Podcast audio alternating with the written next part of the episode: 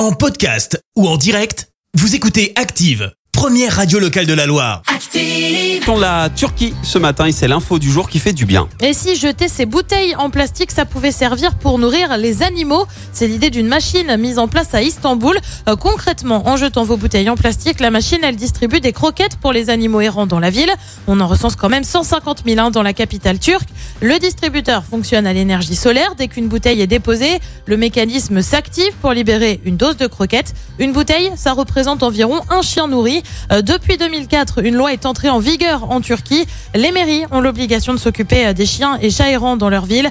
Des vetbus ont par exemple été euh, mis en place à Istanbul pour soigner les animaux errants. Merci, vous avez écouté Active Radio, la première radio locale de la Loire. Active.